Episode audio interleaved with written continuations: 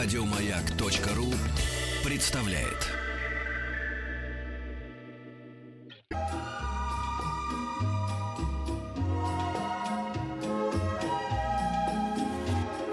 Клиника Фадеева. Доктор медицинских наук, сосудистый хирург, флеболог Максим Робертович Кузнецов. Максим Робертович, здравствуйте. Здравствуйте. Совсем скоро лето. Глубокое, мы надеемся. глубокое замечание.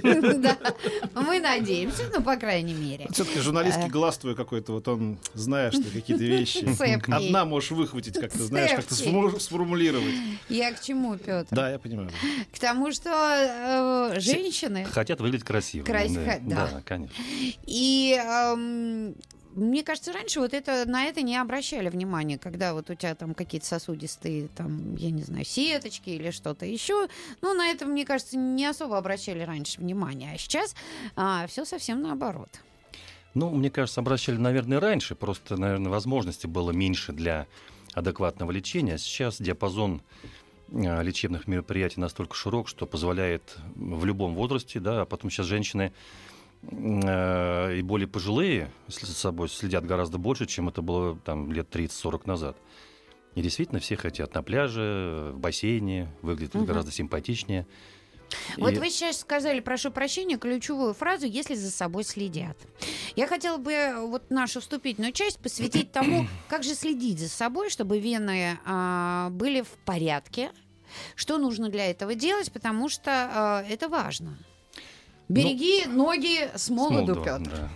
Еще одно прекрасное замечание. Ну, хотел бы сказать сначала то, что, к сожалению, только в России у нас эм, женщины, мужчины тоже, но больше женщины, доводят себя до э, трофических язв. Это как крайний вариант вот, хронической венозной недостаточности. И когда наши э, коллеги приезжают за рубеж и делают доклады по лечению таких тяжелых пациентов, как им удается избавить этих пациентов от трофических язв, наши западные коллеги э, с удивлением смотрят и говорят, что у нас таких больных вообще нет, поскольку, поскольку э, за рубежом женщины на, на более разных стадиях заболевания начинают за собой следить, ухаживать, вовремя делать какие-то манипуляции, ну, что не приводит к тяжелым, таким тяжелым запущенным последствиям. Ну, а в целом, если еще нет никаких проявлений э, венозных, то для того, чтобы они не развились или чтобы меньше была вероятность их развития, необходимо выполнять ряд таких несложных мероприятий. Э, Ну, первое это все-таки такой подвижный образ жизни. Это важно для Да, вен. абсолютно, да. Надо больше ходить, бегать, плавать. Э, То, что негативно сказывается на них, это длительное стояние на одном месте на ногах. Лучше прохаживаться, чем стоять на одном месте. А сидеть?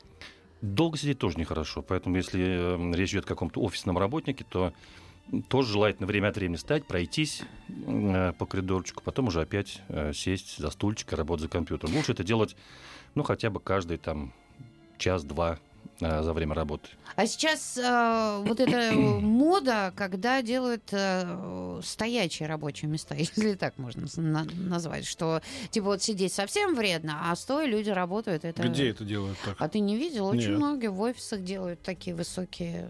Серьезно? Да. Да? Ну, наверное, это делают не для здоровья ног, на самом деле. Это делают из каких-то экономических соображений, может быть, чтобы люди э, стояли, никуда не садились, не засыпали. Э, Да, все-таки стоя, наверное, когда стоишь, больше думаешь о работе, чем о каком-то отдыхе. М. Чем... А А, ног, вот на- конечно, а вот Набоков писал все свои великие книжки стоя. У него была такая конторка, он стоял и писал. ну, каждому свое, конечно. Но я не видел ноги его, к сожалению. Да, возможно, это было не очень привлекательное зрелище. Хотя прожил довольно долго. Итак, подвижный образ жизни. Да, подвижный образ жизни. Э, Лучше ходить, чем стоять на одном месте. То же самое, долго не сидеть. Это контрастный душ. Ага. Да. Это максимальное занятие каким-то фитнесом в воде. Вообще плавание очень хорошо. Э, Ну и время от времени, к концу дня, можно, э, так скажем, делать какую-то гимнастику, связанную там, с подъемом нижней конечности, куда-нибудь на стеночку, на стульчик положить повыше, для того, чтобы дать возможность крови оттекать э, от нижней конечности. Ну, А. хотя надо сказать, что, конечно, если нет какой-то предрасположенности, то риск получить э, такие серьезные проявления, он не такой большой. Это А- наследственное? В какой-то степени, да, нельзя сказать, что это прям наследственная болезнь, это на- имеется наследственная предрасположенность к тому, развитию данного заболевания. А вот у нас у пожилых уже к вечеру иной раз ноги-то подотекают. Вот подотекают ноги и отекают это чуть-чуть. А иной раз не отекают. Это вот как быть с этим? Это чего это симптом? И к- как полегче, чтобы было людям? Ну, э, да, это действительно один из симптомов такой хронической Ой, лимфовенозной недостаточности. А, Когда отекают ноги, это... пить меньше надо. Пить, да, в том числе, да, пить меньше. Жидкость в ней самая сила. Ну а как же тогда быть, когда говорят, вот пейте 2 литра, 3 литра, чем больше, тем меньше. Это какое-то сумасшествие уже. Чем Ну, больше, это- тем лучше, наверное, сказать. Чем больше, тем меньше ты сказала. Вместо тем больше, тем лучше. Здесь отдельный разговор по поводу жидкости. Это э, к венам он прямого такого отношения не имеет. Э, В целом, если работают нормально клапаны в венах, то сколько бы вы жи- вы жидкости не выпили, отеков, как правило, не возникает. Если нормально работает функция, если почки хорошо работают, сердце, клапаны венозные, ве- вен, то отеков не возникает. Э, Любой объем жидкости организм способен переварить. Ну так вот, здоровье. у Петра к вечеру ноги отекают. Ему как Нет, быть-то? может быть, не отекают. Я просто так сказал. Это я думаю о людях, понимаешь? Ну, отеки это проявление уже такой лимфатической недостаточности. Да, у нас уже есть артерии, вены, и есть лимфатические сосуды, которые забирают излишки жидкости из- Себе. э, через себя пропускают и сбрасывают все это в венозную кровь тоже. М. И э, вот отеки свидетельствуют о том, что вот как раз имеется недостаточность такого лимфатического компонента. Слушайте, а вот я хотел спросить вас, э, у меня такой вопрос из детства. А, вот все, все детство наше такое шебутное была одна из таких страшилок, это вот сонная артерия. Помнишь, вот сонная артерия, никто не знал, что это такое, где-то приблизительно понимаешь, что где-то в районе уха, и вот эта сонная артерия, если ее как-то нажать, то ты засыпаешь, а если чересчур вообще, то вообще и умрешь. Или там попал в сонную артерию. Это какой-то миф или это что-то в этом есть? Есть такая сонная артерия вообще? Да, действительно, сонная артерия идет по внутренней поверхности шеи. Вот здесь вот, м, вот здесь такая наз- ну, есть мышца, называется кивательная А. по-русски, да, или стерноклеидомастоидус. Вот по внутренней по- Кивательная? Кивательная. Хорошее Ну, можно назвать кивательной. Она, она Я сейчас вот после эфира к начальству пойду, мне эту мышцу надо разработать, я буду кивать, кивать все время. Вот. У нас две сонные артерии общие. Э, Да, это основные артерии, которые кровоснабжают действительно головной мозг. Они делятся каждая на внутреннюю и наружную. Наружная кровоснабжает, там, скажем, э, поверхностные слои головы, да, а внутренняя кровоснабжает уже головной мозг. И вот в том месте, где общие сонные артерии делятся, э, есть такая важная рефлексогенная зона. И действительно, если ее придавить либо ударить. Кстати говоря, может быть, вы слышали нашумевшую, помните, была история, когда э, доктор э, под Новый год там какого-то не совсем социального э, пациента ударил, за сестру зацепился за медицинскую. Да-да-да. Да, и э, удар-то был не сильный вскользь, но как э, доказали потом эксперты, он как раз попал вот В эту э, в эту, э, да, Э, место деления сонной артерии, а там такая рефлекс работал, и остановка сердца этого пациента, и он О. погиб. Ой-ой. То есть вот не зря говорили, да, что это, это, это важная Ты штука. да? удовлетворен? Вполне. Да. Еще э, люди спрашивают по поводу 40 лет я э, не пит- снес себе этот вопрос. питания. А на вены наше питание как-то влияет? Что хорошо, что плохо? Ну, надо сказать, что для вен э, питание, в общем-то, не сильно влияет. Вот, так скажем, для артерий э, чрезмерное употребление там, животных жиров, Ну, жирной бляшки пищи, да, там да, да. бляшки, да. А вены Для нет. вен, в общем-то, это не сильно принципиально. У них М. другое начальство. У вен. Так что э, С- бегайте, прыгайте, ведите здоровый образ жизни. Да, но это только начало нашего разговора. И Вопросы ваши, вот у вас, может быть, уже, не дай бог, что-то есть и- и по, по- по этой части из заболевания, а если нет, какие-то ваши опасения, все это задавайте по смс-порталу 5533, начинайте сообщение со слова «Маяк». И Еще есть WhatsApp и Viber, плюс 7967 103 5533, смс-портал 5533 со словом «Маяк», э, группа ВКонтакте. Ну и э, сосудистый хирург, флеболог у нас сегодня в гостях, э, Максим Кузнецов. Присылайте свои вопросы, мы вот прям скоро начнем на них отвечать. Да.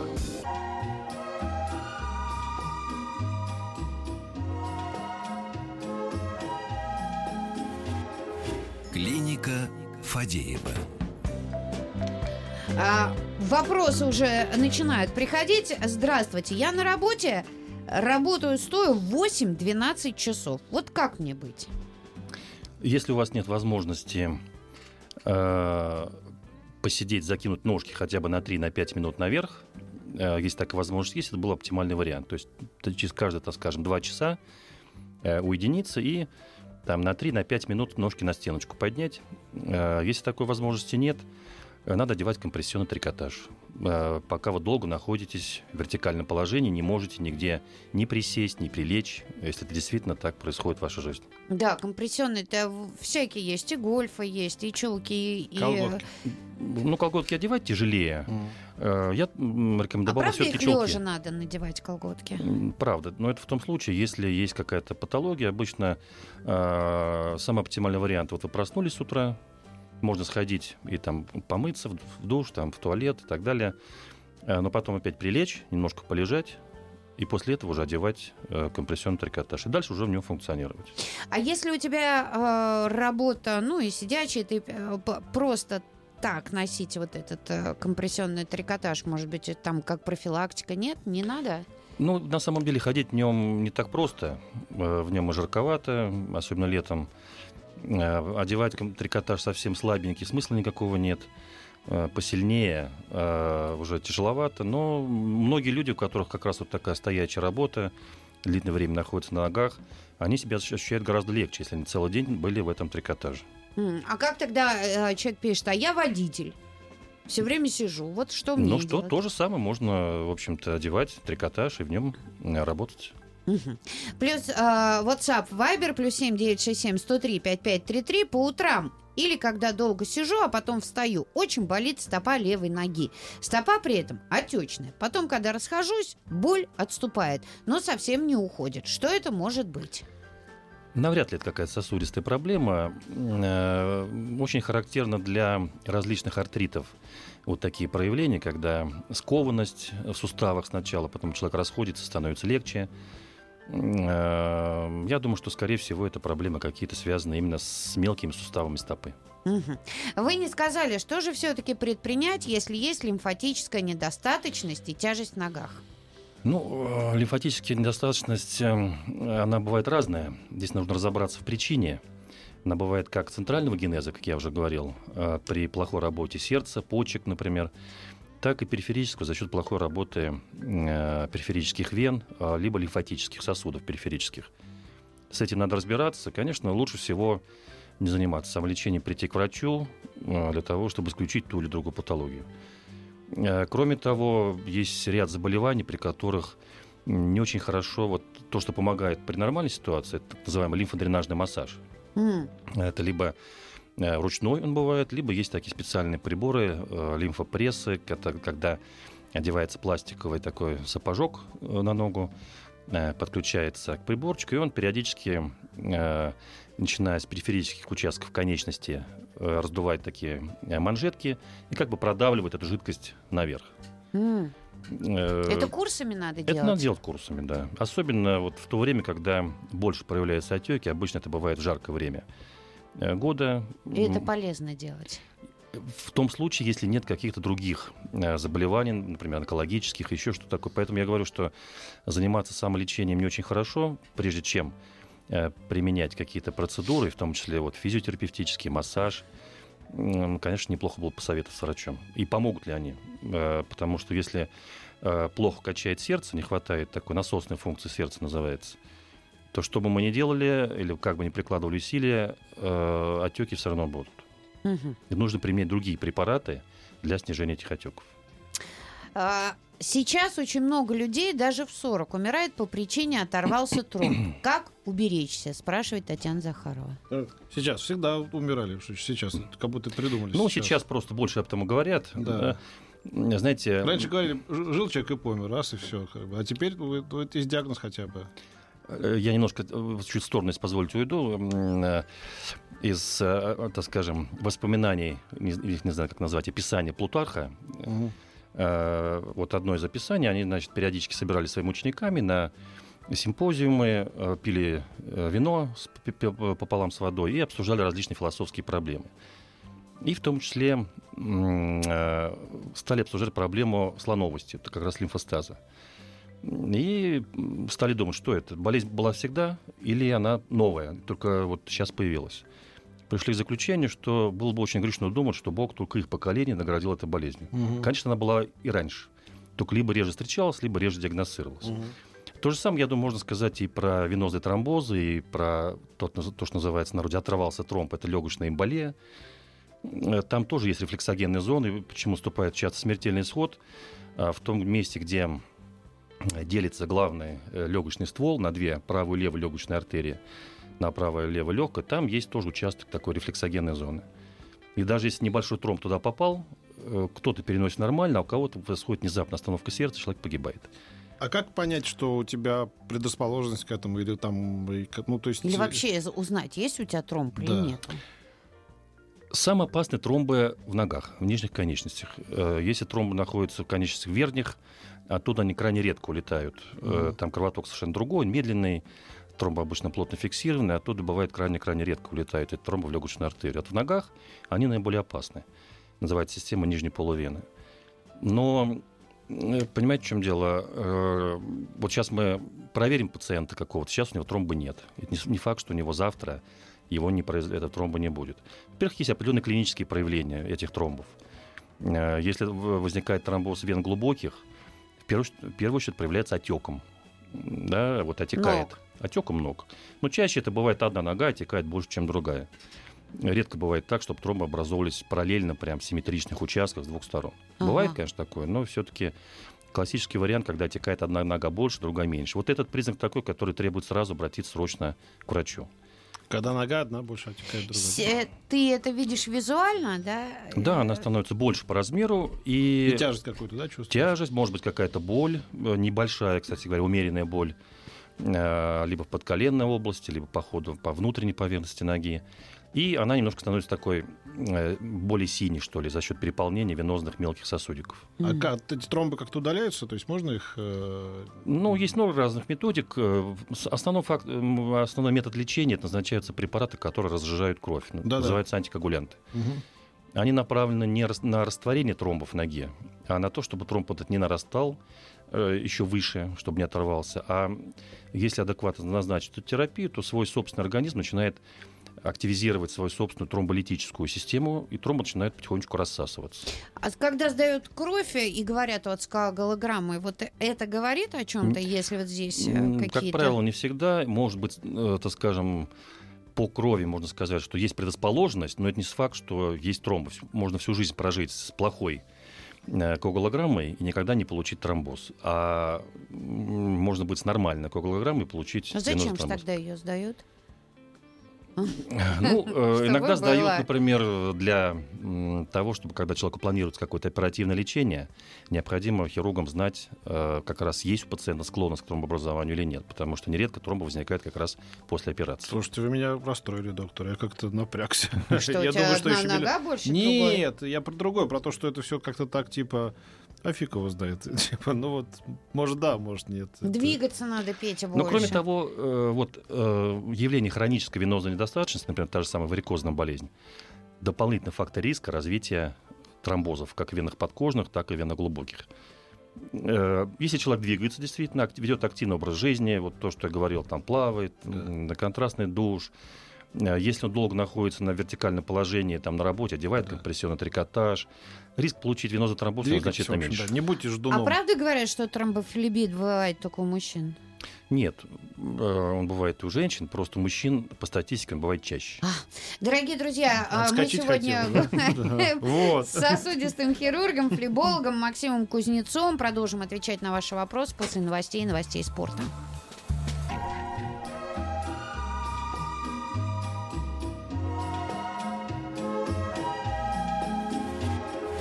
Клиника Фадеева.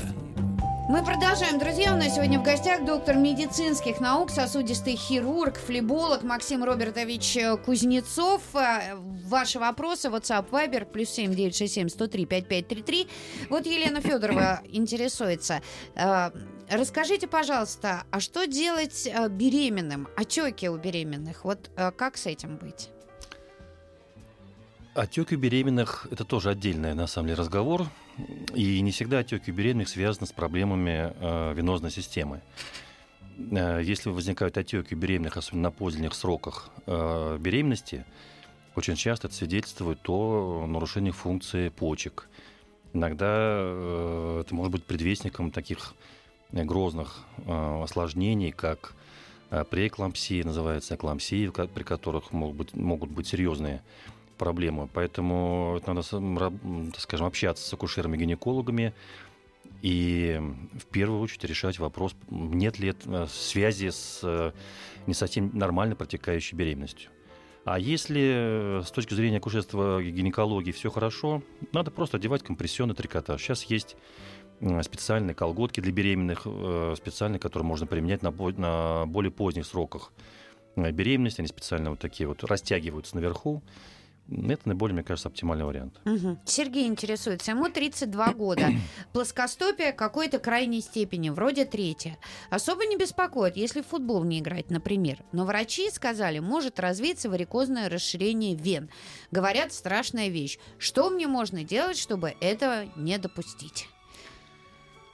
Ну, на самом деле, прямой связи между плоскостопием и развитием варикозной болезни нет, за исключением того, что и та болезнь, и другая, они в какой-то степени связаны с проблемами э, соединительно-тканных структур.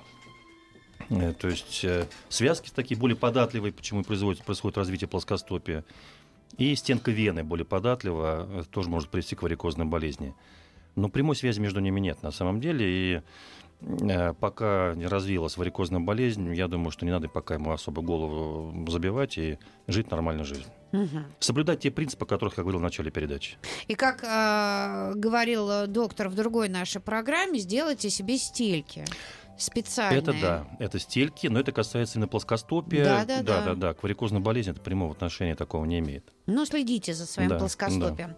Да. Несколько вопросов, связанных... Чего ты хочешь? Давай. Да тут глупость, конечно. Ну, ну, ну что? Здравствуйте, я маньяк. Работать приходится по ночам, в безлюдных местах молотком. Так вот, когда вместо одного удара делают три, появляется боль в локтевом суставе. Что бы это значило? Петя, несколько вопросов, а, несколько вопросов, связанных почему-то со скорутином.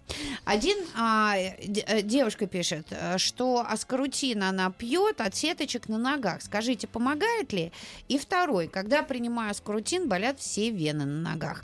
Последний последний раз что-то лопнуло, была сильная боль и огромный черный синяк. Могут ли так влиять таблетки? Или это все-таки совпадение? Ну, первое, сеточки никуда не денутся на фоне приема аскорутина. Аскорутин – это препарат, который э, ну, должен, по крайней мере, укреплять, э, считается, стенку э, сосудистую, делать ее просто более, чуть более прочной. Mm. Это, в общем-то, витаминный препарат, который позволяет стенке быть немножко попрочнее. Э, то, что происходит иногда, какие-то синяки или там что-то рвутся сосудики, как правило, это не следствие приема аскорутина, а как раз проявление вот такой вот слабости самой сосудистой стенки. Ну, как правило, это не несет какой-то такой опасности. Единственное, что, да, периодически могут возникать такие вот спонтанные гематомы в каких-то местах тела. А бывают такие люди, вот э, чуть дотронешься, и уже синяк. Здесь надо тоже разбираться, поскольку иногда это бывает связано с проблемами тромбоцитов. Mm-hmm. Тромбоциты тоже играют существенную... Когда их много Когда мало? их мало, или когда у них такая э, не совсем нормальная, полноценная структура, когда они, их, может быть, и бывает достаточное количество, но они плохо работают, неполноценные. Mm-hmm. В таких ситуациях надо обращаться к гематологу и решать вопрос э, по лечению вот, заболевания, связанного вот с недостаточным количеством тромбоцитов, называется тромбоцитопения. Угу. Две недели назад удалили вену поверхностную на ноге. Означает ли это, что на оставшаяся нагрузка будет больше? Совсем не означает. Наоборот, э, если операция была сделана по показаниям, то кровь будет лучше оттекать от конечности. Объясню, с чем это связано. Э, в норме у нас 90% крови оттекает по венам глубоким и только 10% по венам подкожным. Это в норме. Э, когда возникает варикозная болезнь, то по подкожным венам кровь вообще не оттекает, она стоит на одном месте. Более того, вот такой застой э, крови в подкожных венах, с одной стороны, может привести к развитию тромбов в этих самых подкожных венах, но и то, что кровь сбрасывается с глубоких вен в подкожные – приводит к тому, что давление, скорость крови уже в глубоких венах тоже ниже становится. Это дополнительный риск э, венозного тромбоза и в глубоких венах. Вот то, о чем мы говорили в начале передачи. Поэтому если э, убрать вот эти патологические уже подкожные вены, в которых застаивается кровь, э, гемодинамика, то есть отток крови по венам, э, будет осуществляться гораздо лучше и более полном объеме. Угу. Сильный варикоз на одной ноге. Скажите, можно его вылечить, уменьшить объем вен безоперабельно? Ну, безоперабельно навряд ли. А это сложная операция? Ну, сейчас настолько отработаны методики, сейчас настолько выполняются малоинвазивные разные процедуры. Э, достаточно активно используются, называется, эндовазальные методы лечения, когда уже вообще практически разрез, разрез кожи вообще не выполняют. Делают только прокольчики, через них заводят специальные инструменты к месту впадения подкожных вен в глубокие, и вену изнутри заваривают. Либо лазером чаще всего, либо э, радиочастотная абляция называется, либо радиочастотная облитерация. Угу. А измененные вены варикозные через маленькие прокольчики удаляют, называется мини-флебоктомия. Если где-то еще остается косметический дефект, это можно дополнить, опять же, склеротерапией. А долго человек э, ну, должен пролежать на больничной койке? Э, вот если говорить о той методике, которую я сейчас сказал, такой мало совсем инвазивной, это вообще делается амбулаторно под место анестезии. Mm, вот даже как. Сразу Просто после процедуры человек встает, встает и идет. Угу. А, врач сказал делать операцию, но боли в ногах бывают редко. Ну, человек ну, это действительно мужчина. так. Дело в том, что достаточно редко а, вены на ногах вообще вызывают какой-то болевой синдром. Э, чаще всего э, никаких ощущений пациент не испытывает, и операция направлена больше для того, чтобы убрать какие-то перспективы, могут, которые могут возникнуть осложнения. Это чтобы не было тромбоза, чтобы не было трофических язв, чтобы не было кровотечения из этих варикозных вен не потому, что человек болит, а, а для того, чтобы не было вот этих грозных осложнений. Mm. После операции болела вена на руке после уколов антибиотика около 4 месяцев и была коричневого цвета. Раньше эту вену было видно, а сейчас она пропала и немного побаливает. Все равно, куда она делась? Прошло уже 8 месяцев со дня операции. Скорее всего, э, там был тромбофлебит этой подкожной вены после инъекции. Там был тромб, почему она и болела. А дальше сейчас тромб это потихонечку рассасывается, организуется, образуется такой рубец, и она стягивается, поэтому уменьшилась в размерах. Про мази спрашивают, которые в аптеках продаются. Они действенные или это все равно ерунда от Елены? Ну, я бы сказал, что скорее все-таки больше ерунда, э, что касается мазей. А таблетки тут а же таблетки, сразу? А таблетки, да, они гораздо более эффективны. Это есть достаточно широкий диапазон различных препаратов, которые применяются при хронической венозной недостаточности. Э, ну, в частности, различные препараты диасмин содержащие. Основной механизм их действия – это влияние на тонус мелких сосудиков. Увеличивается mm. их тонус, улучшается венозный отток, улучшается лимфатический отток. Э, как правило, они обладают определенным еще противовоспалительным действием, поэтому эти Есть препараты польза. могут использовать. Да, да. Обычно mm. их назначают два раза в год курсами. Про трофическую язву спрашивает, только операция может помочь? Здесь опять надо разбираться. Трофическая язва, причина возникновения трофических язв бывает очень много. Это бывают и артериальные трофические язвы, венозные, и вообще не связанные с венозной патологией, и вообще сосудистой патологией. Здесь надо идти к врачу и разбираться. Если же эта трофическая язва возникла на фоне варикозной болезни, это один из самых благоприятных вариантов. Здесь действительно пациенту можно хорошо помочь. Если язва возникла, возникла на фоне э, перенесенного венозного тромбоза в глубоких венах, вот такого пациента лечить бывает гораздо тяжелее. Угу. Дорогие друзья, мы а, продолжим. Пишите WhatsApp Viber плюс семь девять шесть семь сто три пять пять три три.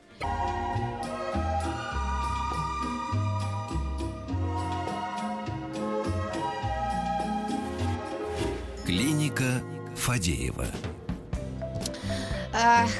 Продолжаем мы беседу с Максимом а, Кузнецовым. А вы задаете свои вопросы. А, спрашивают, как быть, если вены уже видны хорошо, много сеточек? Склеротировать? Что касается сеточек, это обычно действительно выполняется склеротерапия. А если имеются варикозные вены, э, уже такие, как такие сильно выпирающие червячки, Э, то здесь можно применить различные методы и склеротерапии, и мини-флебоктомию, и э, какие-то вот малоинвазивные оперативные вмешательства, о которых я вот уже недавно говорил, так, э, радиочастотная облитерация либо лазерная. Э, Женщина, 48 лет, хроническая венозная недостаточность глубоких вен. Дав- давно пью детролекс, винару с курсами. Применяю мази. Часто отекает левая нога. Вечером после нагрузок сильные боли. Плаваю, гуляю с собакой. При диагностировании врач сказал, что операции не подлежит. Как быть дальше? Ну, вот здесь два варианта. Я так понимаю, речь идет о э, так называемой посттромботической болезни, то есть состоянии, когда пациент перенес как раз вот тромбоз глубоких вен, э, и это сопровождается тем, что остаются какие-то остаточные явления этих тромбов в венах, э, где-то клапаны повреждаются, где-то вообще остаются зоны закупорки э, вен с нарушением венозного оттока. Здесь действительно два, э, два э, пути. Первый лечиться, продолжать консервативно. Второй вариант э, попытаться найти сосудистого хирурга, который, может быть, при обследовании найдет возможность каким-то более радикальным путем улучшить отток венозной крови. Хотя, надо сказать, что вот эти пациенты действительно крайне редко оперируются, результаты бывают не очень хорошие, но в ряде случаев им удается помочь более радикально. У нас, в частности, Ищите тоже есть врача. э, такой большой опыт лечения таких пациентов. Да. Вот обращайтесь. А, та- такой вопрос. Максим Робертович. Я постоянно употребляю вино с пищей. Считается, что это сильно снижает тромбообразование. Это правда или домыслы? Алексей Коньков. Ну, Очень приятно, Алексей, от вас э, услышать э, такой вопрос. Э, всё- конечно, здесь во многом зависит от качества вина и количества употребляемого вина. Петр, Э, присаживайтесь, наша тема. Я здесь, здесь. Э, Вообще, надо сказать, что в целом применение алкогольных напитков э, в небольших совсем дозах э, в целом складывается достаточно даже благоприятно на организм человека. Он защищает и от атеросклероза, э, улучшает текучесть крови и так далее. Но в больших дозах все приводит совершенно к обратным явлениям, э, вызывая э, и тромбообразование, развитие бляшек. Мгм. А, остается буквально 30 секунд. После лазерной операции на варикоз ноги через какое время можно идти в бассейн? Э, Если э, выполнялись вот элементы мини-флебоктомии, то есть прокольчики небольшие, ну, практически как только э, заживут эти ранки, можно сразу идти в бассейн. Мгм.